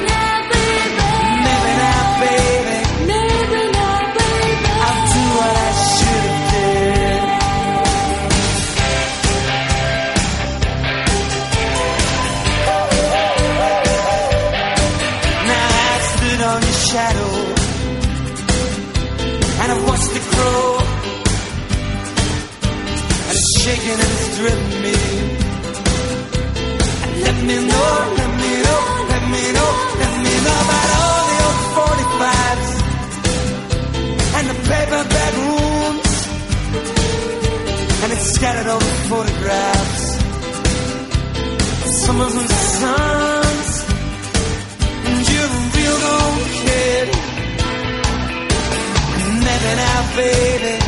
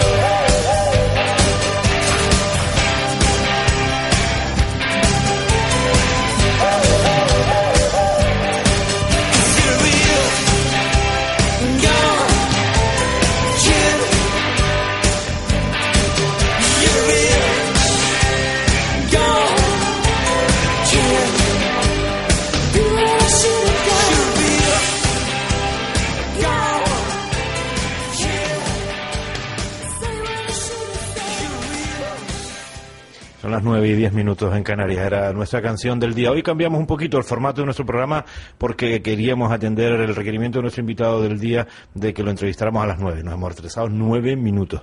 Nuestro invitado del día es Fernando Ríos Rull, comisionado del Gobierno Canario para el Autogobierno y las Reformas Institucionales. Señor Ríos, muchas gracias. Buenos días. Encantado. Es un placer tenerlo con nosotros porque no todos los días podemos hablar. Eh, con criterio de autogobierno. todos mm, estamos asistiendo a un montón de opiniones, un montón de reacciones ante lo que está haciendo Artur Mas, el presidente de la Libertad Cataluña, de Cataluña, sobre eh, un referéndum de autodeterminación que ha mezclado con no sé si ahora, ahora lo, desmenuzaremos, lo ha mezclado con el pacto fiscal, o sea, con financiación autonómica, y lo ha mezclado con unas elecciones anticipadas, eh, con lo que tiene eso también de oportunismo político. Es un, se, ha, creado un potaje político, digámoslo así, que no ayuda precisamente a que se clarifique muy bien eh, eh, dónde está el núcleo ideológico de la cuestión. ¿Usted cómo valora que Cataluña, bueno, que las autoridades catalanas que están gobernando ahora con una mayoría minoritaria, eh, procedan a consultar al pueblo catalán sobre cuál es el futuro político que desean. Lo que es obvio es que se está moviendo una ambigüedad muy calculada. Eh, ellos nunca han dicho referéndum en contra de las autoridades, se han dicho consulta. Y eso tiene que ver con eh, el Estatuto Nuevo Catalán y que atribuye a la competencia de la Generalitat consultas que no sean vía referéndum.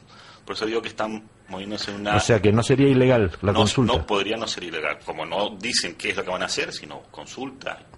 Por tanto, no sabemos.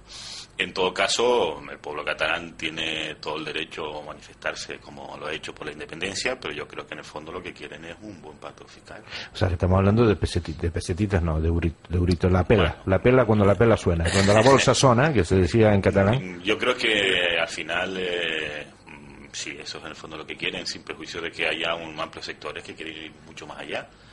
Pero al final la autonomía política tiene mucho que ver con la autonomía financiera, es decir, que con la pela se pueden hacer muchas cosas. Claro, pero es que tiene que ver hasta con la vida de los seres humanos. O sea, nadie que no tenga independencia económica puede ser independiente personalmente, ¿no? Exactamente. Eh, y, y, por ahí van los tiros del, del autogobierno, del soberanismo, que Coalición Canaria, el partido del que usted forma parte, eh, reivindica de manera fija y discontinua, digámoslo así en los estatutos y en los mm, programas ideológicos está clarísimo el problema que tenemos que muchas veces no nos releemos lo que lo que aprobamos pero es obvio que sí que Coalición Canaria es un partido que aboga por el desarrollo del autogobierno y que intenta pues tener un espacio de decisión propia suficientemente amplio para resolver por nosotros mismos muchas de las cuestiones que no han sabido, no hemos sabido o no han sabido otros resolvernos a lo largo de mucho tiempo.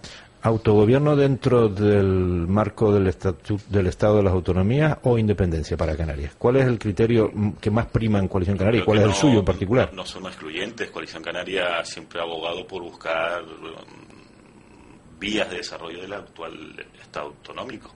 El Estado autonómico tiene mucho desarrollo, pero es verdad que también tiene aspectos agotados y eso puede provocar una transformación, una mutación, una evolución, que es lo que está reivindicando sectores como socialistas, tanto catalanes como españoles, de evolucionar el Estado autonómico al Estado federal. ¿En qué se diferencia el actual Estado autonómico del Estado federal? Porque al fin y al cabo... En la práctica, muy poco. Muy poco. En la práctica, muy poco. En la práctica ciudadana, es decir, los ciudadanos, ¿qué notaríamos? notaríamos mejores mecanismos de coordinación entre las instancias centrales y las instancias autonómicas. Eh, para ponerle un ejemplo, España no tiene un Senado verdaderamente territorial. ¿Para qué sirve un Senado verdaderamente territorial? Para que las partes, las comunidades autónomas, puedan participar en la toma de decisiones del, Estado central. Eh, para poner un ejemplo mm, que se puede visualizar, en España. Alguien insistentemente, alguien insistentemente está llamando a Fernando Ríos. Apaga el teléfono si no Ah, vale, perfecto. Porque le está descentrando a usted. Y un poquito a mí también. Eh, lo que estaba diciendo es que en, los últimos 40 años, bueno, 35, desde que está la Constitución en vigor, en España ha habido mil y pico conflictos entre el Estado y las comunidades autónomas. Qué bárbaro. En eh, Alemania, 70 años, apenas 30, 40. Ahí son landers, es, federal. Es federal, pero tienen eh, una segunda cámara donde los landers participan en exclusiva. Y resuelven, su... y resuelven sus discrepancias. Es decir, las normas que después los landers van a, tener que cumplir, ellos participan en la elaboración. Por tanto, muchas de las cuestiones se resuelven ahí. En España, cuando el Estado central dicta normas básicas que después tienen que ser desarrolladas y aplicadas por las comunidades autónomas, ignoran, no hay ningún cauce para que las comunidades autónomas puedan decir qué opinan sobre esa norma. Y eso es lo que ha provocado infinidad de conflictividad. Por tanto, un primer paso de esa evolución es un Senado territorial, pero también es verdad que hay que simplificar, simplificar el reparto de competencias.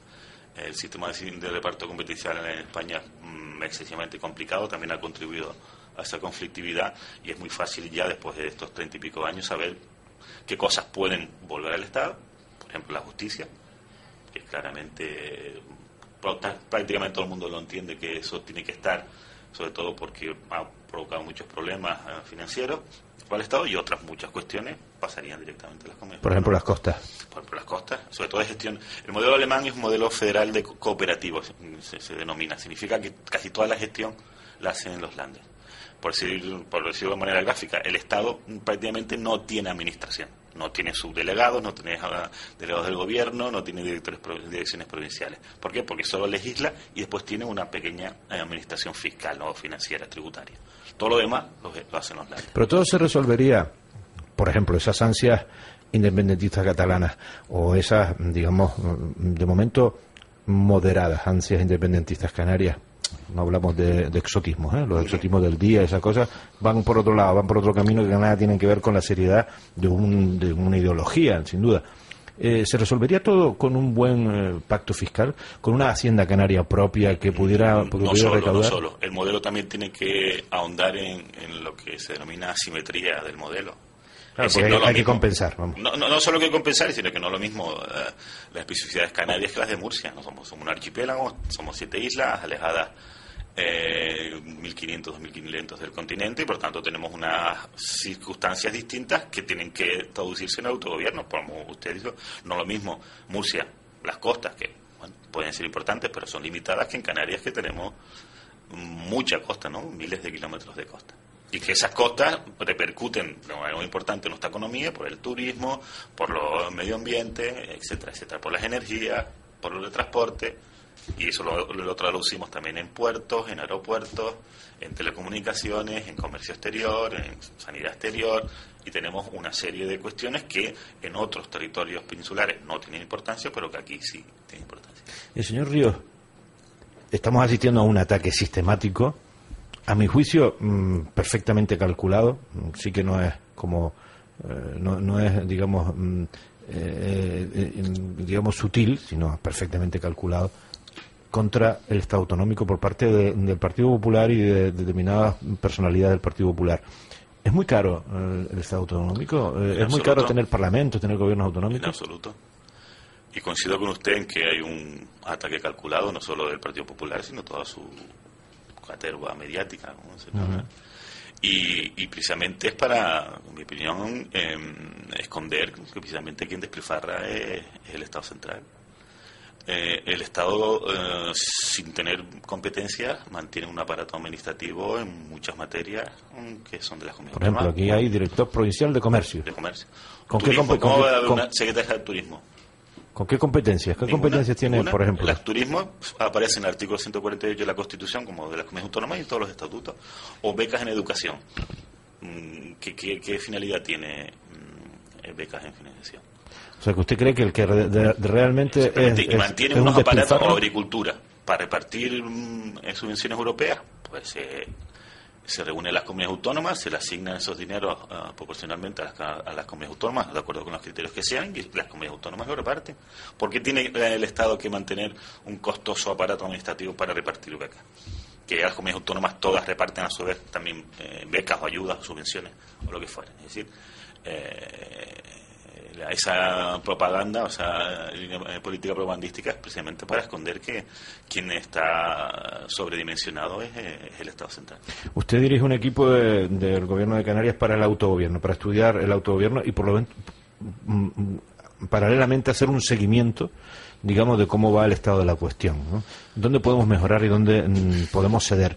Y ha dicho algo que me parece interesante, que yo por lo menos desconocía, que el, gobierno de Canarias estaría dispuesto a devolver las competencias de justicia. No, y no digo que el gobierno de Canarias, yo lo he dicho más desde el punto de vista teórico. Eh, en la materia de justicia, lo único que tiene las comunidades autónomas es el mantenimiento de, construcción de nuevos edificios y eh, eh, personal no judicial, ni jueces, ni... O sea, funcionarios. ni funcionarios de segundo nivel, digamos, oficiales, forenses, etcétera, Sí, pero el mantenimiento de los alquileres de todas las sedes. Y eso no eh, eh, contribuye a, a que la comunidad autónoma tenga más capacidad de decisión, que es meramente de gestión. Es encargado de pintar los edificios, que no se estropeen. ¿Qué otras cosas eh, eh, cree usted que se deberían residenciar en, en el ámbito estatal? Bueno, muy pocas más, porque el Estado... Bueno, la defensa, que ya está, por ejemplo. No, hombre, obviamente, y las relaciones exteriores, bueno, ah, principalmente también. Pero no hay que tener en cuenta que muchas de las reivindicaciones mm, catalanas y de otras comunidades autónomas, País Vasco, Canarias también, eh, se han ah, ah, agudizado porque el Estado en los últimos 20, 30 años ha ido socavando muchas competencias autonómicas. De hecho, eh, la reforma del Estatuto catalán respondió a, a un intento de frenar ese socavamiento de las competencias autonómicas, cosa a lo que el Tribunal Constitucional pues Le, le doy la razón al- Al al- Estado. a los centralistas. Sí, sí. ¿eh? Y, y otra de las críticas es que el árbitro lo elige una de las partes, así como el Tribunal Constitucional desgraciadamente lo elige solo el Estado, y es como si en un partido de fútbol el árbitro lo pone uno de los equipos. Mm. ¿Cómo se resolvería eso? Pues con un Senado, como decía, territorial. Desde el momento en que el Senado ese solo estaría compuesto por las comunidades autónomas, cuatro de esos magistrados estarían elegidos por las comunidades autónomas, con lo cual se equilibraría. Por eso digo que Pero habría que ir a una reforma constitucional habría que ir a una reforma constitucional. para el Senado y para el, y para el Tribunal Constitucional. Y las competencias del Senado, claro. Sí, sí, y las competencias de las comunidades autónomas residenciales, una para arriba y otra para abajo. Pero es una reforma constitucional como la que ha ocurrido el año pasado pues, con nocturnidad y alevosía. ¿no? En prácticamente mes y medio se aprobó una reforma para primar el pago de la deuda frente a los salarios, las pensiones, etcétera, etcétera. O sea que no es difícil, es voluntad política. Ya, ya.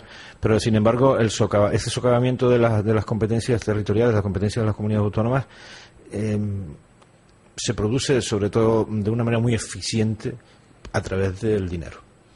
Sí, sí, desde luego, una de las vertientes que es a través No del quiero dinero. decir, quiero decir ahora con la crisis económica todo se, todo se pone en cuestión y, y nos tienen cogidos por eh, los humildes, ¿no? Sí, sí. Hay un título competencial en manos del Estado que se llama Bases y Coordinación de la, de la Economía, que es el Tribunal Constitucional ha permitido que sirva para todo.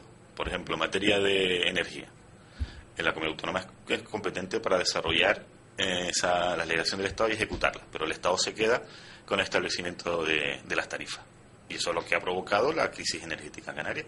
Ujú. Tenemos, mm, Es que eso iba, energética. porque por ejemplo, por la, por la- con la crisis económica se está justificando primero las renovables se van a hacer puñetas en Canarias por culpa de un decreto hecho por Estamos Soria. negociando. Sí, pero estamos negociando con escasísimo éxito. Eh, nos Vamos imponen, nos imponen, vamos a ver qué significa. Ayer tuvimos una reunión con, con el Ministerio, Sí. porque le recurrimos, eh, abrimos negociaciones para, para hacer el decreto y se abrió una pequeña puerta para restaurar el régimen singular en Canarias. Vamos a ver. Ajá, sea, ¿Es usted optimista en ese sentido? Si no optimista, porque ah, nunca se sabe, pero por lo menos hay una puerta abierta de que aquí a poco tiempo hay un acuerdo para restablecer, ya veremos en qué términos, un, régimen singular que permita que se vuelva a primar a, la- a las renovables en Canarias y sobre todo con el argumento de peso que no, no tiene contestación de que en Canarias la generación de energía por renovables es mucho más barata que Sin duda. por la Aunque. Soria diga lo contrario. No, Soria eh, lo ha reconocido, lo ha reconocido, ayer el Ministerio lo reconoce, lo reconoce la Comisión Pero Nacional de un Energía, titular de prensa el que operador, bueno, hace dos domingos lo dijo él en la provincia. y que hace no. cuatro dijo lo contrario, pero Soria dijo. Soria es así. una cosa, exactamente. Soria es así. Otra intromisión, a mi juicio, intolerable, que además mm, podría repercutir negativamente en el sostenimiento no solo eh, ambiental, sino económico de Canarias, es la imposición del petróleo. Eso tiene recorrido, la- me refiero a las quejas del gobierno de Canarias y sus recursos ante Bruselas, Sí, recorrido. tenemos abiertos muchos frentes en, en contra del petróleo, o graciosamente uno ante el Tribunal Constitucional, interpuesto por Soria cuando era miembro del gobierno, contra Perdón, la ley. perdón. Sí, sí, Soria, eh, cuando estaba en el gobierno de Canarias, eh, recurrió la ley de hidrocarburos que atribuía al Estado la competencia para las prospecciones en mar. Ah, ¿Y en qué el las quería Soria? 2007 y Soria, 2008. Soria quería que esas competencias fueran canarias. comunidad autónoma. Ah, Y lo firmó y lo recurrió. Y lo recurrimos. ¿En qué está. año hizo eso, En Soria? el 2000, 2008. Cuando recién llegados y en 2009 se fue a ver a Brufao, a, a, Brufao, a, a Repsol, probablemente para decirle yo, yo voy a ser el competente. Exactamente. Y al final lo fue, pero mire, por otro Por lado. otro lado. Y después tenemos las quejas ante mm, Unión Europea, que las presentamos ya formalmente ayer. y tenemos recurso ante el Tribunal Supremo del Real Decreto que establece las autorizaciones con argumentos de mucho peso, no solo competenciales, sino jurídicos y medioambientales. Eh, lo que se ha puesto manifiesto es que el Ministerio ha hecho una chapuza administrativa con ese expediente. Hace aguas por todos lados, e incluso el plazo para interponer la demanda está suspendido porque nos han mandado un expediente troceado, con falta Es verdad, es verdad que han, desaparecido informes. Han desaparecido informes, que además, pero yo creo que más por chapuza que por otra cosa, porque cuando nos dieron la audiencia estaban, pero ahora cuando nos mandan el, el expediente vía judicial a través del Tribunal Supremo han desaparecido, con lo cual, por eso digo que, que el Ministerio no está muy ducho en hacer estos expedientes en materia de propición. En, España la tradición eh, petrolífera es muy, muy, muy, muy corta. Y ese es nuestro temor, que, que entren como elefante en chatarrería y en vez de eh, cumplir con las medidas medioambientales, pues ¿Usted ve, perder las costas canarias. ¿Ve intereses personales de Soria en todo este tinglado? ¿Perdón? ¿Ve intereses, aprecia usted intereses personales no lo de sé, Soria? puedo sospecharlo, pero no. Porque hay un empeño absolutamente diabólico. Yo creo que él es así, ¿eh? Él es así, de fábrica. Sí. Ajá. Lo conocemos todos desde chiquitito. El señor Soria tiene también, fíjese, terminamos hablando siempre de, de él, pero es porque se nos pone, se nos interpone en el camino. Ahora es el ministro de Industria, Energía y Turismo. Hoy estará en el sur, supongo, inaugurando el Día Mundial del Turismo, que va precisamente de sostenibilidad, de energía y de sostenibilidad. Qué curioso, ¿no? Y ayer Paulino Rivero, bueno, pues ya puso la pica en Flandes y dijo, pues aquí les voy a hablar yo a ustedes Y, del y no petróleo. será la única. Y no será la única. ¿Por qué? Porque va a haber más. No, hay más discursos, Más discursos. hay más Es- intervenciones. Señor Río, usted eh, también está en el centro del- de la polémica por haber sido el presidente de la mesa de contratación del concurso famoso de radios. Ese concurso que además ahora está en manos de Soria, por eso decía yo que que termina en Soria, porque es el ministerio competente para otorgar los permisos de emisión a las 155 eh, empresas que obtuvieron, que obtuvieron eran, Hay una desierta, ¿no? 156, que Ah, verdad, 155. cierto, verdad. Eh, Hay 44. que se quedó, que perdón, eh, ellos está- él está ahora con la competencia para otorgar el permiso de emisión a las 155 empresas que han conseguido eh, mm, emisoras. Usted se le acusa de haber, eh, incluso está denunciado, la mesa de No contratación. A usted no lo han llamado a declarar ni nada, ni nada. Está denunciado el concurso por eh, manipulación. Se habla de que se ha favorecido a determinados empresarios. Sobre todo las acusaciones vienen del periódico El Día, que se quedó sin frecuencias, viene de la cadena SER, de Onda Cero, están muy enfadados por el- ese reparto de frecuencias. Eh, ¿Es verdad que hubo un cambio de empresa? A ver si me lo explico bien. Un empresario se presenta por una empresa y cuando se le otorga la frecuencia se le da a otra empresa también de su propiedad. Hablo del señor Concepción, ¿eh? No me consta en absoluto. No le consta. O sea, que el señor Concepción se presentara por la empresa A y al mitad del proceso si mal no recuerdo, él se presentó con varias empresas porque unas eran en La Palma y otras eran en Tenerife. y Tenían Ujú. empresas distintas, si mal no recuerdo. Se cuenta que yo dejé de ser presidente eh, a mediados de 2011 porque me incorporé al Congreso Al de. Diputados. Ujú. Y la, mm, la resolución del concurso formalmente fue en, en marzo del 2012, no si mal no recuerdo también. Ujú. Eh, Eh, pero, pero vamos, yo puedo asegurarle que no hubo ninguna irregularidad, por lo menos consciente. Como he dicho yo en muchas ocasiones, porque em, hemos prácticamente entrevistado con casi todos los licitadores que no tuvieron eh, concesión, que hemos podido meter la pata, pero no la mano. o sea, que se Pero después de yo haberme ido, quien vino a sustituirme ratificó lo hecho, o sea que tampoco muy mal debería estar. Ajá.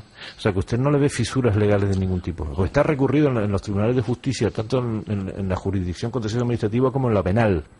Sí, pero en la contenciosa sí me consta, pero en la penal solo por alusiones periodísticas.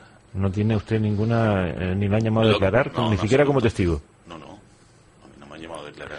Eh, ¿por ni a qué mí es- ni a ningún miembro de la mesa, ni presente ni anterior. ¿Por qué salió tan mal este concurso? Y hablo de mal para esas mm, grandes empresas mm, radiofónicas o mediáticas, como los grandes grupos mediáticos como El Día. ¿Dónde falló? ¿Es que las bases no estaban enfocadas para ellas? para ese, mm, digamos, ese pool de emisoras, es que eh, la mesa de contratación no, no estaba cualificada profesionalmente para evaluar. Eh, ¿Dónde, dónde falló todo para Yo- que yo se no- produjera esto? Yo no participé en, en el proceso de elaboración de las bases. A mí me nombraron una vez que estaban hechas y lo único que tenía que hacer era aplicarlas. Y los criterios eran tan ajustados que prácticamente la función de la mesa era una función aritmética. Tantas ofertas o tal oferta, tanto puntuación. O sea, no había prácticamente margen de discrecionalidad. Por tanto, la capacitación técnica me parece que, que no era necesaria. En todo caso, un miembro de la mesa había un periodista, habían economistas, habían abogados y se acudió porque uno de los criterios o varios de los criterios eran técnicos a un ingeniero de telecomunicaciones. Por tanto, desde el punto de vista de cualificación, yo creo que está perfectamente eh, cubierta la mesa.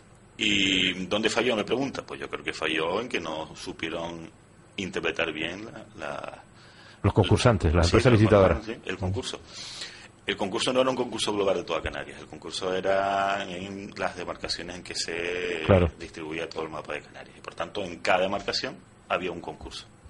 Sí, o sea, eran, eran Por tanto, no se podía hacer en cadena, no se podía hacer global. Y muchas de estas, muchas, algunas de las empresas que se quedaron fuera es porque plantearon un concurso de manera global. Por tanto, no cumplían No con, lo- encajaba. con los criterios, no encajaban. Y su puntuación fuera muy mala.